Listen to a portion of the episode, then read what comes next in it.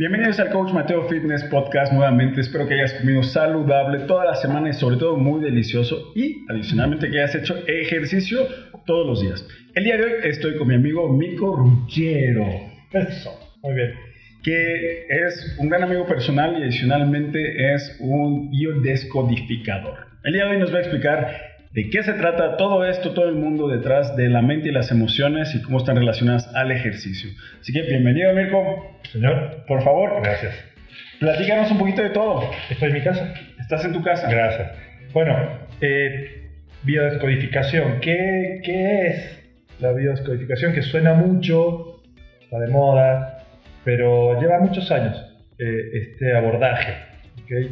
Eh, bio habla de biología, como bien lo dice la palabra, y descodificación habla de un código, un código biológico que está alojado en alguna parte de nosotros, que es en nuestro inconsciente biológico. Todos los seres humanos tenemos conciencia o consciente e inconsciente. La gran diferencia que dio Mateo es que el 5% es nuestro consciente y el otro 95% es el inconsciente. Y esto siendo, digamos, este, buena onda, porque hay muchos estudios que dicen que tenemos un 3% de conciencia y un 97% de inconsciente. O sea, ¿qué quiere decir esto? Que el inconsciente es quien dirige nuestra vida. Es biológico, nuestro sistema autónomo. O sea, en este instante Mateo no es consciente de que su páncreas está haciendo insulina. No es consciente de que está respirando, que su corazón está latiendo. No es consciente de que puede escuchar porque hay un, un, un aparato, oídos, que tiene un, un sistema, un yunque, un martillo que interpreta con vibraciones, llegan a una parte del cerebro y eso se traduce en frecuencias. Y... Entonces podemos hablar en cualquier idioma y claro, el que entendemos es el español, pero puedes ir a Japón, el japonés es su idioma y, y esto habla de que no somos conscientes cómo funciona. Y en ese 95%, nuestro inconsciente biológico, está alojada toda nuestra información desde el día que empezamos a existir. O sea, dentro del útero de nuestra madre. ¿okay? Y entonces nosotros hemos absorbido emociones eh, buenas, eh, emociones no tan buenas, eh, historias, experiencias. Principalmente. Principalmente, digo, la, la- la parte buena nadie, eh, a nadie le molesta, nadie va a tomar una consulta con ningún especialista en, en gestión emocional por- porque estoy feliz. Vengo porque estoy súper feliz, atiéndame. ¿no? No, uno va cuando hay conflictos, cuando hay cosas que no sabe por qué pasan, pero pasan y pasan y pasan y no entendemos qué hay que no me deja avanzar. Eh, y bueno, en el tema del ejercicio hay mucho atrás. La poca gestión eh, de la emoción que nos lleva a hacer ejercicio, qué hay que nos engancha a hacer ejercicio, qué no. Y ahí entras tú. Yo, Exacto. Yo que quiero empezar a hacer ejercicio y no entiendo por qué eh, no logro con- construir un hábito que entiendo porque la sociedad me ha dicho que pues hay que comer frutas y verduras, que hay que estar a dieta, que hay que hacer 20 minutos de ejercicio al día, pero yo choco de manera constante con, con eso. No lo, no lo logro integrar a mi estilo de vida. He contratado entrenador personal, he este, ido a todos los gimnasios he- y, simplemente no me cuaja. Y no entiendo por qué, porque mi mente me dice que quiere, pero a la hora de tratar de hacerlo me quedo en tratar. Y no logro avanzar. ¿Qué es lo que me pasa? Obviamente esto, yo creo que hay muchas personas que, que, que están en esa situación, nosotros ayudamos como podemos, decimos, tienes que hacerlo, o sea, es como que hay que hacerlo, pero hay algo detrás que, que no hemos visto, que, que está, como dices, base en nuestro subconsciente y que se enfoca pues en el tema emocional. Hay mucho, porque la palabra clave acabas de decir, tiene que hacer, debe de hacer. Y eso hace que la gente que tiene una cuestión de, yo no tengo que, yo voy a decidir hacer, pero no son conscientes. Entonces, eh, la palabra clave es no tienes que hacer, decides hacer. Y decides en qué momento, en el momento en que haces consciente esta información de, oye, pero yo tengo que hacer ejercicio, tengo que tener una buena alimentación, ¿para qué? No, bueno, si tienes una buena alimentación vas a sentirte mejor. Y sí, pero ¿qué es una buena alimentación? Porque, a ver, recién hablaba con producción y le contaba que hay culturas, idiosincrasias, eh, comidas que pertenecen a esa cultura, eh, adicción a la comida, cierto tipo de alimentos y otro montón de cosas que hacen que no puedas salir de este, de este bucle. Y eso tampoco te deja avanzar. ¿Por qué? Porque se sabe, y esto lo pueden comprobar los nutriólogos o coaches de alimentación, la harina finalmente en grandes cantidades produce un cansancio. Entonces, ¿cómo vas a ir a hacer algo donde tienes que gastar energía, que tienes que venir con un cúmulo de pila energética para poderlo gastar ahí, llegar a tu casa, bañarte, no sé, o volver a trabajar, cuando estás en reserva permanente, en reserva energética? ¿Qué hay atrás de esto? ¿Estás estresado por el trabajo? Eh, ¿Estás estresado porque no logras las metas? Y atrás de ese estrés hay dos tipos de estrés, uno bueno y uno malo. El bueno es cuando haces ejercicio y produces un estrés biológico, tú la pasas bien. Eh, tú juegas eh, básquet también, Entonces sabes que, claro, el contacto, los golpes, las caídas, este, el anotar, el perder, es todo, todo un cúmulo de, emociones que uno lleva. A lo mejor vas pensando en que voy a jugar y voy a, voy a ganar y resulta que perdieron 200 a 0. Entonces, hay hay un montón de cosas atrás de esto. Tú lo haces porque amas el deporte, porque te gusta el deporte y porque aparte llevas una vida de deporte, ¿no? O sea, tu cuerpo lo dice. A eso te dedicas, eso, eso haces. Pero, ¿por qué tengo que? Porque cuando tengo que es cuando ya, no sé, como que no es una obligación. Cuando me dicen tienes que limpiar la cocina, no, que, o sea, que se acaba el mundo. Tú puedes vivir con tu cocina sucia pero esa es, tu casa. Si tú compartes con alguien y la otra persona no le gusta la cocina sucia, entonces estamos hablando de un sentido común, llegar a un acuerdo. Pero en tu cuerpo nadie puede obligarte a hacer algo, tú decides hacerlo. Pero si a pesar de que yo ya decidí hacerlo, mi vida, mis pretextos, el tráfico, estoy en una ciudad, no sé, ¿sabes? O sea, ¿qué es a lo que yo me afronto mucho con, con la gente que se acerca, que ya dieron un primer paso. Pero al mismo tiempo, pues todo su tiempo antes, ojo, hay personas que, que han estado con nosotros, en resultado dejan de estar con nosotros y regresan a los actos viejos. ¿sí? Y hábitos. Sí. De eso se trata, ¿no? Porque, eh, por ejemplo, hay, hay formas de, de poder gestionar el hábito, que uno dice, bueno, Mateo que conoce de entrenamiento, que conoce de nutrición, me está diciendo que estaría genial que yo pueda tomar este jugo, eh, a la mañana en vez de comerme, no sé, un taco al pastor, no sé, o algo, ¿no? pero claro, siempre aquello que lleva años haciéndolo la persona, es muy difícil producir el cambio en un día. Esto es paulatino, no te tienes que sobreexigir hacerlo. Porque al sobreexigirte entras en el tengo que. Y no. Y es mucho más fuerte el tengo que que el decido o elijo hacerlo.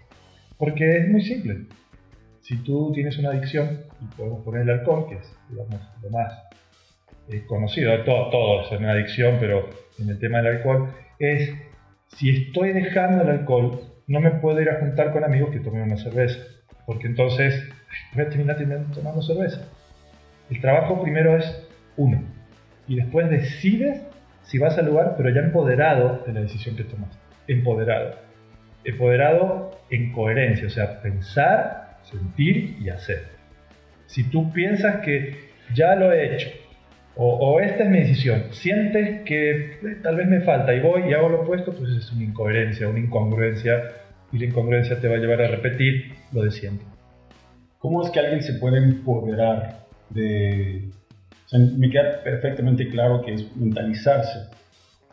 ¿Cómo es que tú recomiendas que alguien se empodere para decir, pa, o sea, tanto voy a pasar por, voy al gimnasio y me voy a cruzar por el frente de Starbucks y no voy a entrar, y es más, voy a entrar a comprar una botella de agua, no voy a salir, me voy a comprar el panecito y el smoka y el, como se llame, y, los de azúcar, todo, todo, lo rico y delicioso, y después del gimnasio eh, igual estoy empoderado para ir a, a, seguir construyendo este hábito, porque pues es difícil, porque estamos bombardeados en nuestra sociedad con todo lo que es express y, lo saludable aparte es más caro, casi siempre. ¿no? Como dices, unos tacos, pum, un café con leche y crema batida, vámonos, con donas, órale. Entonces, ¿cuál sería tu sugerencia para que alguien se pueda empoderar a decir, sí, elijo esto, y necesito un ritual, necesito una lectura, necesito meditar. ¿Qué es lo que se debe hacer? Bueno, cada caso es muy personal, ¿ok? Vamos a hablar algo eh, generalizado, pero hay un sistema de creencias. Y el sistema de creencias es que te levantas y lo primero que comes o tomas es un café, un jugo o un refresco. Y así lo has vivido toda la vida. ¿no? Primero es ser consciente de ese sistema, tu sistema de creencias, que crees que esto es lo mejor cuando me levanto. Claro, lo mejor sería que te tomes un vaso de agua, cuando sabemos qué cómo funciona el cuerpo con el agua, y no un vaso de café. ¿Okay? Eh, pero hay que aclarar algo, no está mal que te tomes un café. O sea, no, no está mal, no es que dejes pero si tú necesitas producir el cambio porque así lo has decidido, ese cambio implica hacer otro montón de cosas. Y guiado por gente que conoce cómo. Porque yo puedo hablar de, mi historia. Yo en un momento dije, voy a dejar de comer carne. Y dejé de comer carne, pero sin un guía. Entonces me vine abajo muy rápido. Porque lo único que comía era ensaladas. Entonces eh, ocupé la reserva de mi cuerpo y después recuperar toda esta parte nutricional me costó muchísimo, muchísimo y la pasé mal y dejé de entrenar porque no tenía la fuerza, la energía, ni siquiera tenía la misma capacidad aeróbica de un mes anterior. Y esto es porque hice algo sin el conocimiento. Entonces, cuando ya existen muchas cosas, o sea, eh, gente que te puede guiar a entrenar, gente que te puede guiar en la alimentación, el tema de meditar es espectacular cuando lo haces un hábito, cuando no cuesta mucho y siempre cuando empiezas algo cuesta o no. El ejercicio físico el otro día te duele todo. Y dices, tengo mucho hambre, he comido pura lechuguita. Sí, pero no sabes qué cantidad de nutrientes hay ahí. Pero estás moviendo todo tu sistema de creencias, donde se incluye que esto es lo ideal para comer, porque así lo has vivido toda la vida, ¿no? ¿Me explico? Claro. ¿Me puedes explicar lo del chocolate? Porque te escuché hablar acerca de ese tema y me pareció súper interesante. Yo creo que nadie sabe de esto. Pero, pero yo creo que, aparte del tema del chocolate, me imagino que también va a haber otros alimentos. Pues hay una historia detrás que, que prepárense. Bueno, es este. Eh, hace, bueno, ayer hablaba con una, una persona que es una maravillosa coach nutricional, se llama Alida, eh, la pueden buscar, se llama Alida Vegan, así la encuentran en, Instagram, de la adicción a ciertos alimentos, pero las emociones no resueltas que hay atrás de estos alimentos. Y, en, el, en el común denominador de, de las personas, el chocolate es algo que siempre está, dime si no, o sea, a mí me encanta el chocolate, pero no soy adicto al chocolate. Eh, yo he recibido en consulta gente, personas que me dicen, oye, Mirko, es que traigo esto, esto y esto, y cuando yo empiezo a indagar, sí, soy adicto al chocolate. El, el ejemplo del chocolate. Hasta que no me termino, no sé, medio kilo de chocolate, ah, ahí es cuando mi ansiedad baja. Ok, pero ahora tengo esta kilo de azúcar adentro, ¿no? Ok, pero ¿qué hay atrás? El chocolate tiene una simbología arquetípica. ¿Qué es el arquetipo? Es algo que simboliza a otra cosa. Y el chocolate es un arquetipo de papá. De papá, de papá. Entonces, si tú tienes a tu papá y tienes algo no resuelto con él, o has vivido muy, muy buenas experiencias con tu papá y no lo tienes hoy, pero no has podido trascender esto, que papá ya no está, vas a ir a buscar chocolate. Porque en el inconsciente de la humanidad está que el chocolate es un arquetipo de papá. Lo sepas o no, quieras o no. Así es. Eh, si tú no tienes una adicción al chocolate, entonces no pasa nada. No hay algo que te lleve a, a, decir, tengo algo no resuelto con mi padre. A lo mejor tienes cosas no resueltas, pero no son tan fuertes que te lleven a crear esto para calmar ciertas cosas no resueltas.